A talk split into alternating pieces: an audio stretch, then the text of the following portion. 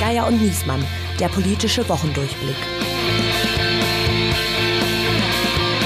Es ist Kalenderwoche 46, nur noch Stunden bis zum großen Boykottmarathon der Fußball-WM in Katar. Hier spricht Berlin, hier spricht das Redaktionsnetzwerk Deutschland. Mein Name ist Andreas Niesmann und warum melde ich mich hier am Mikrofon?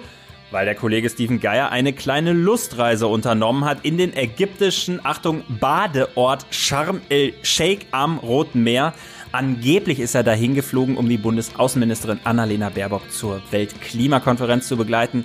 Aber wir haben wohl alle eine Vermutung davon, was er da in Wirklichkeit macht. Der Sache gehen wir auf den Grund und rufen ihn jetzt an. Ich sage Hello Egypt. Can you hear me?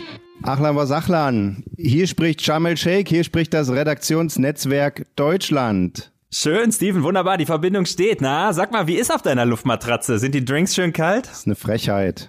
Die, also die armen Kollegen, die hier wirklich, äh, bevor unser sehr früh beginnendes Programm anfängt, die da wirklich vorher baden gehen, ich nicht, aber die das Ach, die machen, ja? die müssen also die superzeitig Sportler. aufstehen und ganz kalt ins ganz kalt rote Meer springen. Ah. Also ich, ich weisen das mit, mit Abscheu und Empörung von uns. Und, und noch schlimmer trifft die Außenministerin, die ist ja hier im gleichen, im Delegationshotel, wie man sagt, untergebracht. Äh, die fängt noch zeitiger an. Wir, wir kennen ja den Tagesplan mit so Briefings, internen Briefings mit der Delegation und mit dem Auswärtigen Amt und so und macht noch länger. Die macht das letzte mhm. Hintergrundgespräch bis um elf und so. Also Geht die auch morgens schwimmen, Annalena Baerbock? Ich, wie gesagt, ich mache da ja nicht mit, ich schlaf aus. Ach so. Okay. Außerdem. Weil ich war mit, ich war mit Robert Habeck in Katar und da war das tatsächlich so, äh, da gab es auch Kollegen, die so ehrgeizig waren und morgens aufgestanden sind, um schwimmen zu gehen. Ich natürlich nicht, deswegen ja. verstehen wir uns an der Stelle. Und die kamen nachher alle ganz aufgeregt zurück und sagten, also als sie gerade rausschwammen, da kam der Robert mit seinem Bodyguards schon zurück und hat da seine Runden gedreht. Also insofern, ne, wenn Annalena Baerbock mithalten will, frag sie doch mal. Nee, nee, der Robert geht auch schwimmen. Ich dachte, er war joggen wie Joschka früher mit, der, mit dem PK. Nee, nee, schwimmen. Schwimmen. schwimmen.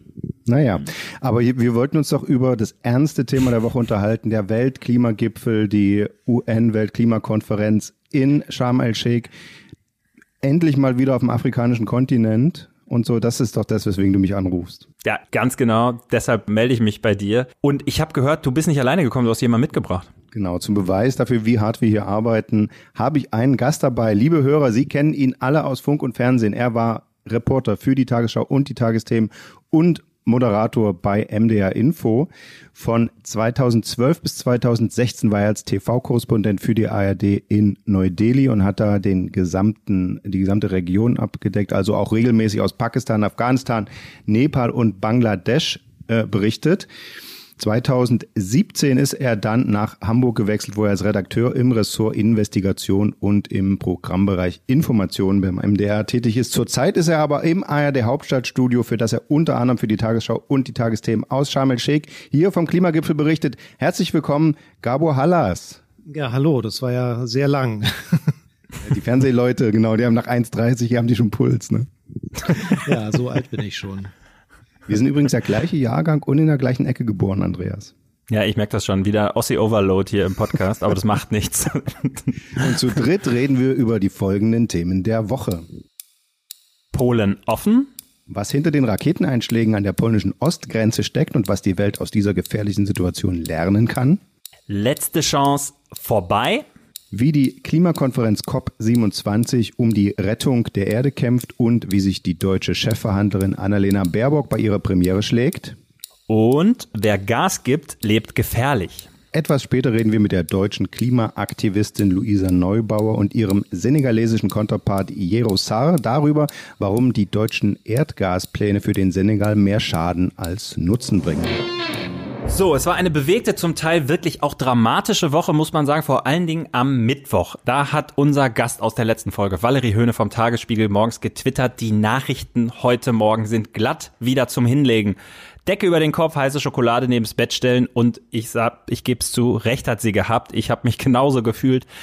Donald Trump hatte seine Kandidatur für die US-Präsidentschaft bekannt gegeben und viel schlimmer, in Polen waren am Vorabend zwei Raketen eingeschlagen und haben zwei Bauern getötet.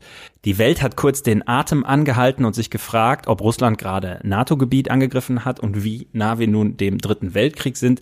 Zum Glück sieht es derzeit aber eher so aus, als ob ukrainische Flugabwehrraketen versehentlich in Polen gelandet sind. Gabor Steven, ihr wart mit der Außenministerin im Flieger, als Valerie sich die Decke über den Kopf ziehen wollte. Wie hat Annalena Baerbock auf die Situation reagiert? Was hat sie gesagt?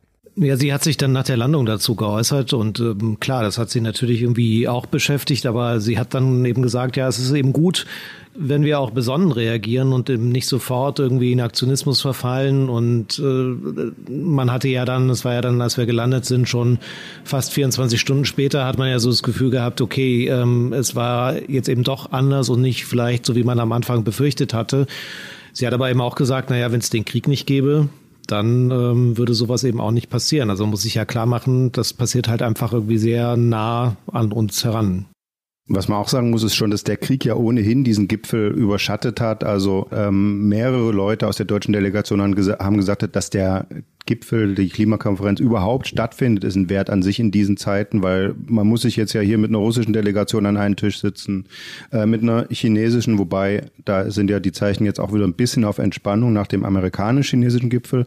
Aber auch das war ja vorher nicht absehbar. Und ich bin heute zum Beispiel am äh, Delegationsbüro der Iraner vorbeigegangen. Äh, und da saß da auch so ein äh, äh, einsamer Mann unter der iranischen Fahne. Ich mir auch gedacht, wer will eigentlich zurzeit mit der Regierung so richtig reden und so. Und vor dem Hintergrund Hintergrund, ne, in Sonntagsreden heißt es, fürs Klima müssen wir uns, egal was ist, alle zusammensetzen. Aber dann sieht man mal, wie schwer das ist, wenn man es dann doch macht. Und insofern ist ein bisschen was dran. Ne? Es ist ein Erfolg, dass die überhaupt stattfindet. Über die Klimakonferenz reden wir gleich noch. Lass uns eine Sekunde noch kurz bei Polen bleiben, weil äh, die Welt war sich ja schnell einig, oder die westliche Welt, sagen wir mal, in dieser Bewertung, dass Russland verantwortlich für die beiden Toten ist, egal von wo diese Raketen jetzt gekommen sind am Ende, weil, wie Annalena Baerbock ja auch sagt, ohne den Krieg hätte es die Toten und die Einschläge nicht gegeben. Die Ukraine hält ja noch an ihrer Darstellung fest, dass es äh, sich um russische Raketen gehandelt hat und nicht um ukrainische, die versehentlich dort gelandet sind. Warum tut sie das aus eurer Sicht? Ich glaube, wir spekulieren ja auch in diesem, in diesem Krieg vielleicht auch einen Tick zu oft und haben dann auch zu oft zu schnell eine Meinung. Und ich glaube, ja, ist schon ganz gut, da einfach sich ein bisschen Zeit zu lassen und mal die Fakten zu checken und dann irgendwie sich ein Urteil zu bilden. Ich fand das schon auch, ja, auf der einen Seite verständlich, dass da irgendwie an dem, an diesem Dienstagabend so eine Panik aufkam. Auf, auf der anderen Seite fand ich es aber auch irgendwie total übertrieben und äh, hätte mir halt gewünscht, einfach so ein bisschen kühlen Kopf zu bewahren.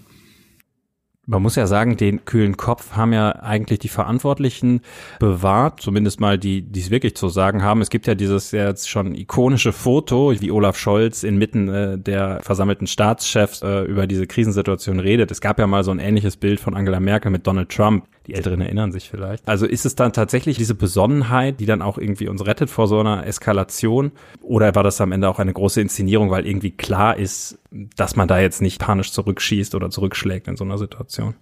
Ja, ach, ich glaube, dass ja insgesamt die NATO da besonnen reagiert hat. Also daran hatte ich jetzt auch irgendwie keinen Zweifel. Also, dass mhm. da jetzt irgendwie eine besondere Reaktion kommt. Ich hätte jetzt nicht gedacht, dass da irgendwie sofort irgendwie losgeschlagen wird, weil ich meine, was die Folgen sind, das, die, das weiß ja jeder. Also ich glaube auch, wenn es anders gewesen wäre, also wenn es jetzt wirklich eine russische Rakete gewesen wäre, die da gelandet, also oder oder die da äh, aus Versehen äh, eingeschlagen wäre, ich glaube auch selbst dann äh, hätten wir keine Reaktion gesehen. Und irgendwo habe ich es diese Woche auch gelesen, also auch die NATO hat mal ähm, ja, ich glaube, in einem der Balkankriege war es so, irgendwie die, die chinesische Botschaft irgendwie aus Versehen bombardiert und auch da hat ja China keinen Krieg mit uns angefangen.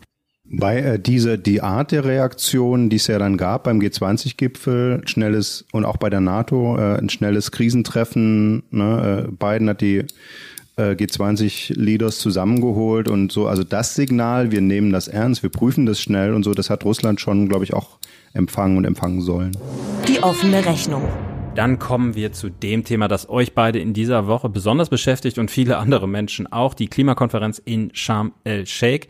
Aus der Ferne muss ich ja sagen, klingt es irgendwie nach einer fiesen Veranstaltung. Also ich lese von überteuerten Luxushotels, ich lese von jeder Menge Müll, die in der Wüste rumfliegt, ich lese von Klimaanlagen, die die ganze Zeit brummen und von der staatlichen Überwachung in Ägypten und den unterdrückten Protesten etc. Und dann habe ich auch noch irgendwo gelesen, dass mehr als 630 Lobbyisten für Öl, Kohle und Gas da bei euch rumrennen. Also klingt schön fies. Wie nehmt ihr das denn aus der Nähe wahr? Ja, ich finde, wenn man hier ankommt, ähm, ist man erstmal ziemlich erschlagen. Also gar nicht, was so heiß ist. Das geht eigentlich im Moment. Das ist eigentlich, glaube ich, so gerade die beste Reisezeit.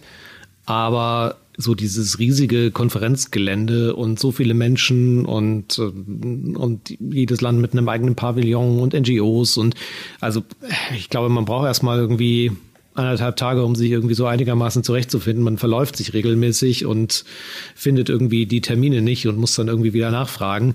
Also das ist äh, ja, das ist schon irgendwie krass. Um, und äh, natürlich noch krasser ist halt das, was wir über diese Überwachung gehört haben. Also ich selbst habe es irgendwie nicht beobachten können, aber ich habe es eben auch ähm, auch gelesen.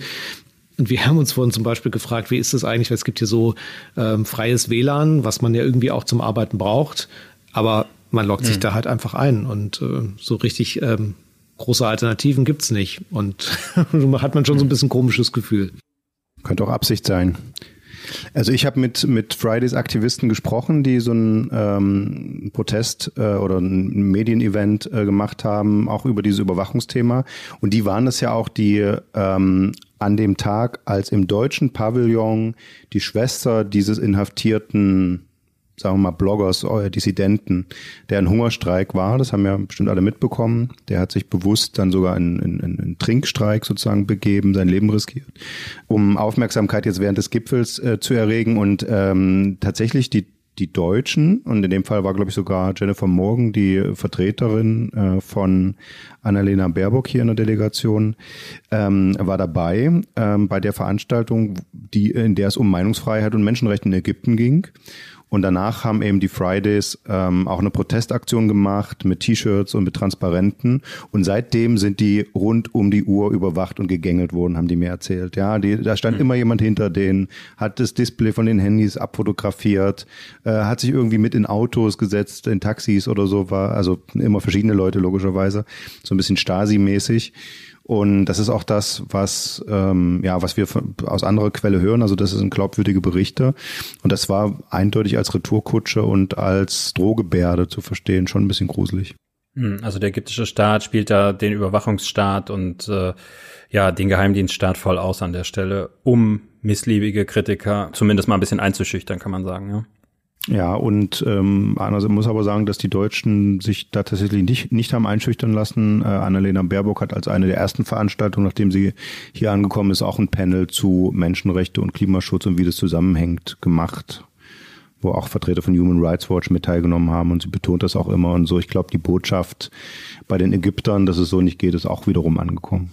Wobei, also es war heute, glaube ich, auch mal angedacht, oder es war immer so, es hieß immer, es könnte eventuell eine gemeinsame Pressekonferenz geben von Baerbock mit ihrem ägyptischen Amtskollegen, also dem Gastgeber hier. Die hat aber nicht stattgefunden. Also auch das zeigt ja so ein bisschen, ähm, ja, da ist vielleicht auch so ein Spielchen, dass man halt irgendwie sagt, ja, wir machen die Pressekonferenz, vielleicht machen wir sie, vielleicht machen wir sie auch nicht. Und ähm, da zeigt man ja auch so ein bisschen irgendwie, ja, wer ist ja Herr im Haus oder spielt so ein bisschen mit den, mit, mit, mit den Deutschen auch. Ich fand das persönlich so ein bisschen überraschend, muss ich ganz ehrlich gestehen, weil eigentlich ist ja das Ausrichten einer solchen Konferenz erstmal für das Gastgeberland eine große Chance. Man kann sich irgendwie inszenieren, man kann so ein bisschen die Agenda bestimmen, äh, man hat irgendwie die Möglichkeit, sich von seiner besten Seite zu zeigen, etc. pp. Da wird ja dann auch immer gleich wieder vorgewarnt von anderer Seite, dass sowas irgendwie missbraucht wird für staatliche Propaganda. Aber hier habe ich ja den Eindruck, die ägyptische Regierung tut ja wirklich alles, um irgendwie möglichst schlecht wegzukommen, auch durch die Gängelung von Journalisten. Ihr, es gab ja auch dieses Beispiel, das könnt ihr vielleicht auch noch mal erzählen, da wurden ja kurzfristig die Hotelpreise irgendwie auf Mondniveau angehoben, um möglichst viele Leute irgendwie auch fernzuhalten. Also was ist da das strategische Kalkül dahinter? Oder gibt es überhaupt eins? Wie erklärt ihr euch das? Ja, aber es ist wirklich eine Frage, weil es ist oft so, auch bei Klimakonferenzen gewesen, dass am Ende irgendwie die Gastgeber so eine entscheidende Rolle gespielt haben. Also weil man natürlich auch nicht will, ja. dass jetzt irgendwie die Klimakonferenz in Sharm el-Sheikh irgendwie immer für das große Scheitern steht, sondern ähm, eher jetzt sowas haben will, wie es vielleicht in Paris 2015 gelungen ist. Also dass man das irgendwie mit einem Durchbruch oder so verbindet. Also ich, da bin ich auch so ein bisschen ähm, ratlos, aber war, wahrscheinlich ist es wie immer dann halt so die Angst vor, vor den Leuten, die halt hier ihre Meinungsfreiheit nutzen und halt äh, den Staat kritisieren. Die ist vielleicht dann am Ende größer. Also da ist dann der Ruf nach draußen irgendwie mehr egal. Und ja, die Hotelpreise könnte vielleicht aber auch so ein bisschen daran liegen, dass ähm, natürlich hier bei Corona relativ tote Hose war und jetzt die Hotels sagen, das ist auch eine gute Gelegenheit, um da so ein bisschen Verluste wieder wettzumachen. Ah. Wobei, wenn ich es richtig verstanden habe, gab es quasi noch einen Aufschlag von 500 Dollar pro Nacht äh, für alle äh, Konferenzteilnehmer, der äh, direkt an den Staat weitergegeben werden musste. Also so, das waren die Berichte und es ist nicht erfunden. Äh, ich kenne Kollegen, die mussten dann stornieren, weil sie acht Nächte nochmal 500 Euro pro Nacht drauf dann doch nicht mehr investieren wollten. Naja, uns haben sie hier auch schon die Heizung jetzt zwei Grad runtergedreht und ähm, äh, es gibt jetzt kein Wasser und kein Kaffee mehr, nur damit du da hinfahren kannst. Ja? Also. Update bitte dann lasst uns doch jetzt mal zu den inhaltlichen Sachen kommen. Erzählt doch mal, wie ist der Stand der Dinge, was ist schon beschlossen, wo knirscht es noch und äh, mit was für einem Outcome können wir warten. Bitte ein Satz, nein, Spaß. Ja, also Stand der Dinge ist, es gibt noch keinen Stand. Also wie immer hm. auf diesen Konferenzen, solange irgendwie nicht alles beschlossen ist, ist gar nichts beschlossen. Und klar, also was wir hören, es wird so an Papieren gearbeitet oder an einem Text für eine Abschlusserklärung, aber der, ja, der liegt halt noch nicht vor. Und naja, die großen Themen sind ähm, also der Klassiker 1,5 Grad Ziel, also das, was mhm. in Paris vereinbart wurde, wo ja einige sagen, Expertinnen und Experten, das ist gar nicht mehr erreichbar. Und dann ähm, geht es natürlich um die Frage, wie passen wir die Welt dann an, weil selbst 1,5 Grad würde ja bedeuten, dass es eben schon so ist, dass wir die Auswirkungen auch ziemlich krass spüren werden oder ja jetzt auch schon spüren. Jetzt sind wir, glaube ich, ungefähr bei 1,2, also es werden nochmal 0,3 Grad mehr und äh, da wird sich natürlich auch nochmal was am, an den Folgen zeigen und was anderes, was jetzt zum ersten Mal eben auf der Tagesordnung steht, und da setzen sich auch die Deutschen sehr dafür ein, ist halt das, was man Loss and Damage nennt, also Schäden und Verluste. Also dass zum Beispiel wir in Deutschland, weil wir natürlich irgendwie viel Treibhausgase pro Kopf produzieren, aber auch die USA zum Beispiel, dass die halt für Schäden zahlen für die äh, armen Länder, die oft sehr besonders unter den ähm, Klimafolgen leiden. Und das ist halt ja ein großes Streitthema im Moment und da geht es auch nicht so wirklich voran. Also die Außenministerin hat irgendwie gesagt, sie sieht da noch keine Einigung. Gibt es da schon eine Hausnummer, was Deutschland da bezahlen äh, will oder bezahlen soll? Billionen, hat Annalena Baerbock gesagt, also kostet, das zahlt nicht Deutschland. Also um das gleich zu sagen, es kostet Billionen und die hat, sie hat natürlich auch gesagt, das kann weder Deutschland noch nur irgendwie Staaten leisten, sondern die Idee ist, dass äh, es auch private Geldgeber gibt. Also dass man natürlich irgendwie auch aus der Industrie Gelder akquiriert. Also das ist so eine Idee, die dahinter steht. Aber wenn man ehrlich ist, ja, es wird ähm, Billionen kosten. Also Big Oil muss für die Schäden, die es verursacht hat, irgendwie auch äh, zur Verantwortung gezogen werden. Ich glaube, das ist jetzt, das ist jetzt Teil des Prozesses, dass man sich erstmal ausdenkt, welche Art von, und das ist auch Teil des Streits, welche Art von, von Finanzierungsinstrumenten sind da überhaupt denkbar. Ähm, die, dass es überhaupt auf die Agenda gekommen ist, äh, haben ja schon so Länder wie USA mit der Bedingung verbunden, dass jetzt erstmal zwei Jahre ergebnisoffen äh, verhandelt wird, gesprochen wird und äh, auch, dass es auf keinen Fall juristisch ähm, bindend äh, ist, also nicht im Sinne einer Reparationszahlung äh, wie bei Schäden, die man absichtlich anrichtet. Ähm, das war schon mal Bedingung. So, das heißt also zwei Jahre zieht sich das auf jeden Fall noch hin. Und ähm, ja, die Rede ist ja auch von einem Mosaik der Finanzierungsinstrumente. Also mhm. es soll ganz verschiedene staatliche Mittel und dies und das geben. Und ein wichtiger Streitpunkt dabei ist schon jetzt, die Entwicklungsländer oder die möglichen Empfängerländer sagen, schafft doch da quasi so ein, so ein Topf, wie es für die Anpassungsmaßnahmen gibt und zahlt da ein und wer so einen Schaden hat, beantragt dann seinen Scheck.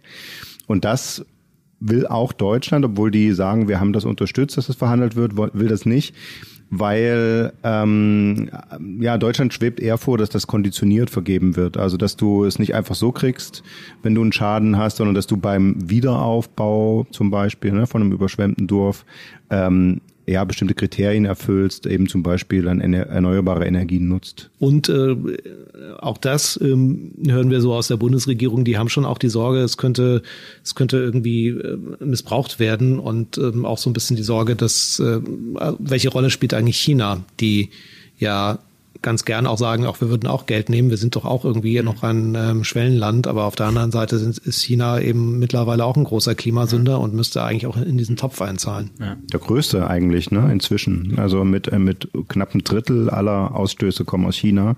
Historisch natürlich nicht, ne? Historisch ist ja der reiche Norden. Ja, aber per Definition ist China tatsächlich noch ein Schwellenland. Also insofern klar, sieht man da die Chance, äh, die Hand aufzuhalten. Das ist ja sowieso äh, etwas, wo, wo man in Deutschland ja schnell den Verdacht hat, dass alle die Hand aufhalten und Deutschland dann die Brieftasche irgendwie zücken muss. Ähm, wie schätzt die Bundesregierung das denn eigentlich ein? Also ähm, wie gut kommt es an innerhalb der äh, Bevölkerung? Was kann man da den Leuten eigentlich verkaufen? Hat Annalena Baerbock euch da was zu gesagt oder sagt sie da, äh, I don't care what my German voters think? ja, das ist Regierungslinie. ähm, also ich, ich würde jetzt mal, ähm, ich kann nicht wiedergeben, ob Sie sich darüber Gedanken gemacht haben, was das für Umfragewerte bedeutet.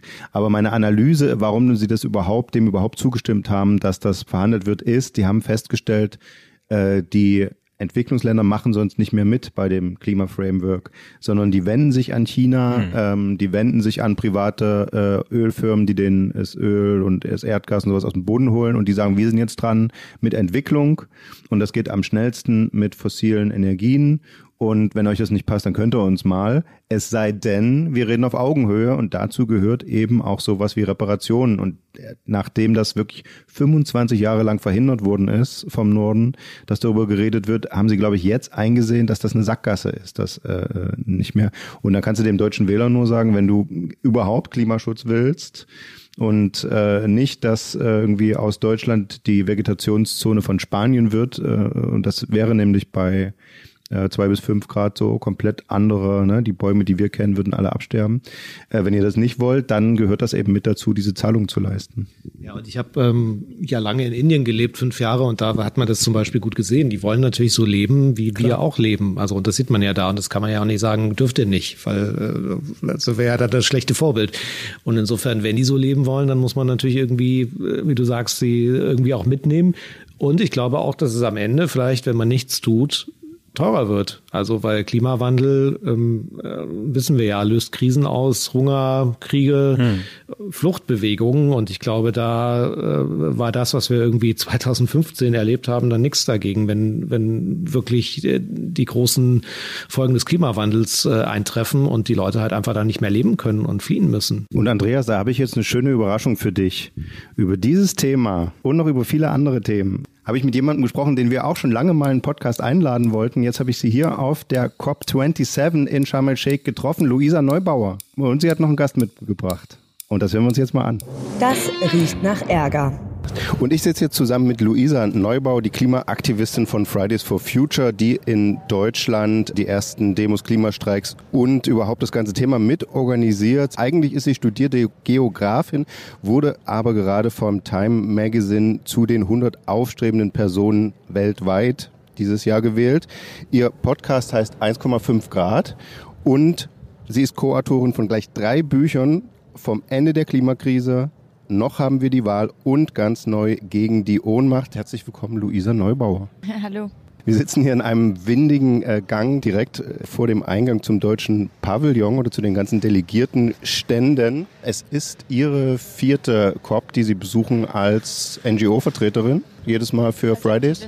Ich bin jetzt akkreditiert über die UN, aber letztendlich sind wir als, als Aktivistin hier alle, genau. Bevor wir zur Klimapolitik kommen, Vielleicht eine Frage zur Atmosphäre. Es ist zwar irgendwie nervenaufreibend für alle Beteiligten, geht es voran, was wird vereinbart, was wird blockiert, aber es ist ja auch immer so ein bisschen Festivalatmosphäre. Es gibt die Stände der äh, Delegationen, der NGOs. Man kann überall zu einem Vortrag gehen, wo ein Wissenschaftler gerade erklärt, was man besser machen könnte. Ist das was, was äh, auch Spaß macht? Was machen Sie hier so einen ganzen Tag? Naja, wir arbeiten. Also das ist... Ähm das sind unendlich wichtige Verhandlungen, die hier stattfinden und wir geben alles, was wir geben können, um ähm, die Staaten und vor allem den globalen Norden davon abzuhalten, hier immer wieder hinter die eigenen Versprechen zurückzufallen. Und drumherum hat sich halt über die, La ja, über die Jahre etwas etabliert, was wirklich ein bisschen wie so ein Klimamessen-Vibe hat. Ich finde es gar nicht kategorisch schlimm, denn es ist auch ein Ort, wo sich viele Menschen treffen, die weltweit für eine bessere Welt einstehen und das kann auch zu ganz wichtigen Momenten führen. Es kann auch dafür sorgen, dass neben den Verhandlungen hier etwas ganz anderes Wichtiges passiert, nämlich der Aufbau einer globalen Zivilgesellschaft rund um Klimagerechtigkeit. Und gleichzeitig darf das halt nicht davon ablenken, dass hier die Welt verhandelt wird ähm, und nichts weniger. Sie sagen, Sie arbeiten, vieles davon sind ja tatsächlich Interviews. Man konnte auch einige dank Social Media äh, der TV-Interviews von hier sehen. Und ich habe da so ein bisschen Lena Meyer-Landrut-Vibes inzwischen bei Ihnen festgestellt, weil die Medien dann doch nicht fragen, wie ist der Verhandlungsstand, wer blockiert, sondern fragen, was halten Sie von Klimaklebern und wie halten Sie das nervlich durch und so. Also sie wechseln immer. Das eigentliche Thema steckt hinter der Klimakrise auch ein mediales Problem, Vermittlungsproblem? Wie groß ist das Versagen der Medien bei dem äh, Klimathema? Das ist überhaupt nicht klein zu reden. Das ist, äh, das ist präsent, das ist da. Lange Zeit wurde überhaupt nicht über das Klima gesprochen. Als man dann anfangen wollte, ein bisschen über das Klima zu sprechen, hat man angefangen, über äh, Plastik- und Flugreisen zu sprechen oder über ähm, sozusagen die, den CO2-Footprint von irgendeinem Minister. Und auch jetzt sucht man natürlich auch nach jeder Gelegenheit, um den eigentlichen Dingen aus dem Weg zu gehen der größte Teil meiner Arbeit hier ist nicht mit Medienarbeit, sondern Vernetzungsarbeit, politischer Druck, Organisierung, Mobilisierung. Wir bauen hier mit unendlich vielen Aktivisten ja ganz, ganz viel auf. Das kriegt man natürlich nicht mit. Ähm, und wenn wir dann mit den Medien sprechen, dann liegt es natürlich auch an uns Aktivisten, äh, darauf hinzuwirken, dass diese Ablenkung nicht so richtig stattfindet.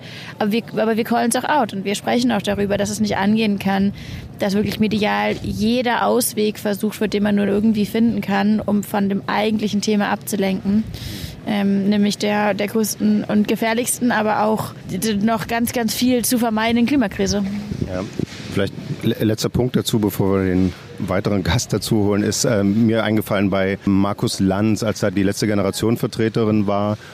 Und ich glaube gar nicht, dass Markus Lanz wirklich so irre ist, zu argumentieren, wieso die Menschheit hat sich doch immer angepasst. Wir können acht Milliarden Menschen einfach in die Dolomiten schicken, da kommt kein Wasser hin, was er ja irgendwie gesagt hat das kann ja nur so eine Sprecherrolle gewesen sein, weil die Medien darauf konditioniert sind. Ne? Wenn ich mit ihnen rede, muss ich gegenhalten. Ist das was, was die eigentlich überwinden müssten? Quasi diese, dieses gespielte Konfrontieren? Naja, die, die Klimarealität, die wird halt nach wie vor medial zur Disposition gestellt. Und das führt natürlich zu diesen völligen Entgleisungen, wie jetzt bei Markus Lanz, weil es medial bisher kein Verständnis dafür gibt, dass über die größte und gefährlichste Krise, die uns alle betrifft, hier nicht uns Aktivisten mehr als irgendwer anders, nicht mehr als Sie, nicht mehr als Markus Lanz, äh, dass darüber zu sprechen per se kein Aktivismus ist, sondern eine mediale, mediale Sorgfaltspflicht, eine mediale Aufgabe. Und ähm, die, die Wirklichkeit da draußen immer wieder zur Verhandlung zu stellen, kommt dem nahe, wie als würde man sich als sagen, Medienvertreter nicht darauf einigen können, dass wir demokratische Werte verteidigen hier das, oder die Menschenrechte anerkennen.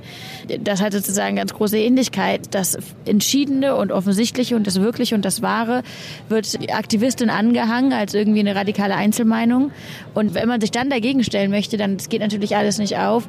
Und da gibt es bisher natürlich viel zu wenige Vorbilder, wo das wirklich funktioniert. Und dann steht natürlich alles Kopf. Und da sehen wir dann live dabei zu mit einem gewaltigen Preis dahinter. Denn wir haben keine einzige Markus Lanz-Sendung mehr Zeit, um uns in Klima-Illusionen und Märchen und Verherrlichung und Populismus zu verstricken, sondern wir müssen auf den Punkt kommen. Es liegt an der Medienwelt genauso wie an allen anderen dieser Gesellschaft und an der Regierung, sich jetzt zusammenzureißen, anzuerkennen, wir sind hier jetzt alle gemeinsam drin und da muss es jetzt mal losgehen, denn am Ende des Tunnels kann ja auch ganz, ganz viel Schönes stehen und ganz, ganz viel Sicherndes und Befreiendes. Das Erstaunliche hier in Sharm el-Sheikh ist ja, dass die Vertreter der deutschen Bundesregierung auch die Fridays for Future gerne so ein bisschen umarmen verbal und sagen, die stehen eigentlich für das Gleiche, wir kämpfen an der gleichen Front. Und zu dem Thema, wie geht es hier voran, was äh, bringt Deutschland in die Verhandlungen ein, hat Luisa Neubauer auch noch einen Gast mitgebracht und zwar ist das der senegalesische Luisa Neubauer.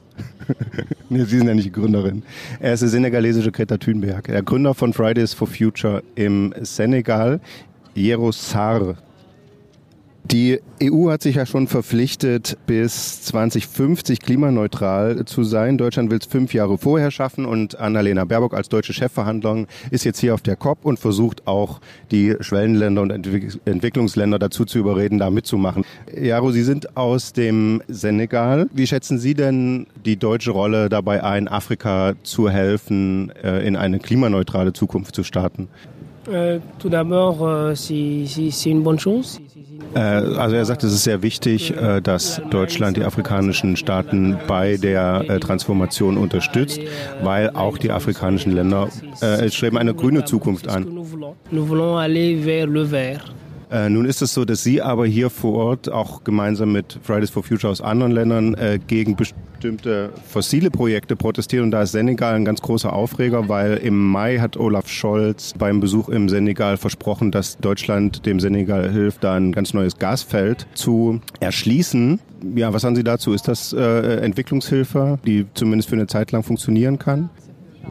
Bon, tout d'abord, il y a, y, a, y a vraiment de non-dits concernant ce projet. Also die Klimaaktivisten aus dem Senegal halten nichts von dem Projekt, weil sie einfach dem Versprechen nicht glauben, dass das nur für eine bestimmte Zeit genutzt wird, sondern wenn es einmal erschlossen ist, dann wird, äh, wird es auch ausgebeutet werden und dadurch einen großen CO2-Ausstoß äh, mit verursachen. Er bezweifelt, ob die Menge an Gas, äh, die da jetzt gefördert werden soll, überhaupt gebraucht wird in Europa. Äh, es gibt ja Zahlen, darauf haben Sie auch hingewiesen, äh, dass die Projekte, die jetzt angestoßen werden, quasi dazu führen werden, dass in zehn Jahren 500-prozentige Überproduktion von Gas sein wird. Der Vorwurf jetzt von den Fridays, auch von Jero, ist, Europa überwindet einfach nicht seine Abhängigkeit von fossilen Energien. Auch was die Infrastruktur angeht, müsste die alten Infrastrukturen neu aufstellen, um halt sich von den, von sowas wie Erdgas schneller zu lösen. Und er sagt, ähm, er versteht nicht, warum Länder nach Afrika kommen und denen dort äh, Energieprojekte und Energienutzung auf, ja, so sie, sie da reinquatschen in Energien, die sie zu Hause äh, und ja auch mit viel Tamtam äh, sozusagen mit einer Deadline versehen. Und vielleicht muss man dazu sagen, das hat auch Jero ähm, schon mehrfach hier erwähnt, was ja passiert, ist, dass dann Länder wie Senegal, um solche Projekte überhaupt aufsetzen zu können, Kredite bekommen. Kredite zum Beispiel aus Deutschland. Das heißt, zu einer oftmals sehr hohen Verschuldung noch eine weitere Verschuldung hinzutragen. Und wenn wir dann aber gleichzeitig wissen, das Gas wird wahrscheinlich am Ende des Tages überhaupt nicht die ganzen Käufer finden, weil der globale Trend in eine andere Richtung geht, treibt man ja eben das Länder nicht nur in weiter tiefer in eine Klimakrise rein durch mehr fossile Energien, sondern auch eben in diese ähm, ja, drohende oder oftmals schon jetzt stattfindende Zahlungsunfähigkeit. Wir haben ja natürlich die deutsche Delegation äh, darauf angesprochen als Presse, also äh, die Außenministerin und ihre, ihre Staatssekretärin für Klimafragen, Jennifer Morgan. Und die Argumentation geht in die Richtung, gut, es ist e-, Energiekrise in Deutschland, wir müssen jetzt für eine kurze Zeit das wegfallende russische Gas ersetzen. Und wenn man so ein Projekt startet, wie Olaf Scholz da angekündigt hat, das unterstützt äh, Frau Baerbock, weil jetzt halt quasi Krisensituation ist, dann kann man ja gleich am Anfang das vertraglich festlegen, dass es nur so und so lange ist, weil es ist ja eh in der EU festgeschrieben, geschrieben, bis äh, 2045 klimaneutral. Entsprechend so und so viele Jahre vorher dürfen keine Lieferverträge mehr gemacht werden. Und dann ist ja gut. Und auf die Nachfrage, ja gut, aber das Gasfeld ist dann erschlossen, sagt sie, ja, was dann Senegal mit dem restlichen Gas macht, das ist ja deren Verantwortlichkeit. Äh, dazu sagt er, ja, das sei das Problematische, dass am Anfang das Projekt aufgestellt wird und wenn es Deutschland nicht mehr braucht, wenden sie sich einfach ab und niemand weiß, ob das Gas dann noch gebraucht wird nous laisser avec nos problèmes. Vous savez, quand on parle de Senegal hat 700 Kilometer Küstenlinie, so dass Fischerei und generell das Leben am Meer da ein zentraler Bestandteil des Lebens ist. Und gerade aus den Regionen gibt es sehr viel Migration, weil da die Lebensgrundlagen entzogen werden, schon seit längerem durch sowas wie Überfischung, zum Beispiel durch China, die da in die Fischereigründe eindringen und den traditionellen Fischern oder den, den lokalen Fischern die, ja, die Einkommensgrundlage entziehen. Und da darauf kommt jetzt auch noch die Umweltverschmutzung durch Gasnutzung und die Folgen des Klimawandels. Das muss zu Migrationsströmen führen, weil sich da nicht mehr überleben lässt. Und gerade die Europäer, die das besorgt sehen, müssen das eben mit bedenken bei solchen Projekten. Essentiellement, c'est important de le préciser, c'est qu'aujourd'hui, nous er ist selbst Chemiestudent und äh, kann deswegen sehr gut einschätzen, was das Potenzial für erneuerbare Energien im Senegal ist. Und er hat hier auf der COP eine Rede von äh, Annalena Baerbock gehört, die gesagt hat, Deutschland ist auch hier, um afrikanischen oder generell Entwicklungsländern zu helfen, erneuerbare Energien auszubauen. Und das findet er grundsätzlich gut. Äh, und, und das ist nicht nur gut, sondern das ist auch einigermaßen leicht, weil im Senegal das ganze Potenzial schon da ist. Also er hat ja gestern gesagt, wir haben Sonne, wir wir haben Flüsse, wir haben Wind und das kann man alles ausbeuten und muss deswegen nicht in fossile Energien investieren. On fait allusion à l'Afrique parce que tout ce dont on a besoin pour l'énergie renouvelable se trouve en Afrique. Ja, Frau Neubau, nun ist das aber nur ein äh, Projekt von vielen. Ist das vielleicht ein Einzelfall, der jetzt durch die Energiekrise ausgeht? Jetzt guckt sie mich ganz entgeistert an, der durch die Energiekrise jetzt ausgelöst äh, worden ist. Äh, und in Wirklichkeit ist alles Richtung Erneuerbare unterwegs? Ja, schön wär's. Also die Zahlen sprechen halt dagegen. Ich bin ja nicht hergekommen, um eine schlechte Stimmung gegen Deutschland zu machen, weil ich sonst nichts zu tun habe. Vor und während der COP wurden 14 neue Gasdeals gemacht. Wenn man zusammenrechnet, was in den letzten Monaten an neuen Gasdeals weltweit vereinbart wurde, dann erreichen wir eine sozusagen Exportkapazitäten, die das, was Russland jemals exportiert an Gas, äh, um das Doppelte übersteigen. Also es steht alles nicht mehr im Verhältnis, es ist auch kein Provisorium, das hier geschaffen wird. Und es ist auch kein Wunder, wenn wir uns angucken, wer hier auf dieser Klimakonferenz rumrennt. Über 630 Öl- und Gaslobbyisten sind hier akkreditiert und die machen hier richtig Geschäfte. Dahinter steckt dann auch die ägyptische Präsidentschaft dieser COP die alles dafür geben, dass Erdgas als irgendwie Heilsbringer von allen Krisen hier deklariert wird, wohl wissen, dass es Klimaziele sprengt, dass es Autokraten und Diktaturen ermächtigt wie Ägypten, dass es äh, menschenrechtlich, das sagen nicht vereinbar ist mit dem, was wir hier eigentlich vertreten. Und dass es heißt, wir sehen hier keinen Einzelfall, sondern wir sehen einen ganz, ganz großen Trend. Déjà, c'est vraiment, a pas à être optimiste. Also er ist pessimistisch, was das Abschlussdokument angeht. Es sind einfach zu viele Leute, die hier noch für die fossile Welt stehen und das noch weiter promoten. Äh, das ist besonders tragisch, weil eine COP in Afrika natürlich auch symbolisch wichtig ist, dass von hier ein, ein Signal ausgeht, das gerade den Entwicklungsländern hilft. Oh, oh, ja, de quoi être pessimiste. Ja, also äh, die Fridays for Future sind pessimistisch, aber ich sage trotzdem vielen Dank für die Insights und für das Gespräch. Danke an Jaro. Merci beaucoup. Danke an Luisa Neubauer. Gerne, gerne. Und das war's schon wieder mit unserer Sonderfolge aus Berlin, aber vor allen Dingen aus Sharm el-Sheikh am Roten Meer. Wir sagen Danke fürs Mitmachen an Luisa Neubauer, an Jero Saar, an Steven natürlich und an unseren Gast Gabor Hallas. Herzlichen Dank und viele Grüße und ich wünsche euch noch eine schöne Restkonferenz, die hoffentlich nicht zu arbeitsreich wird. Macht's gut. Tschüss. Tschüss, vielen Dank für die Einladung. Bis nächste Woche.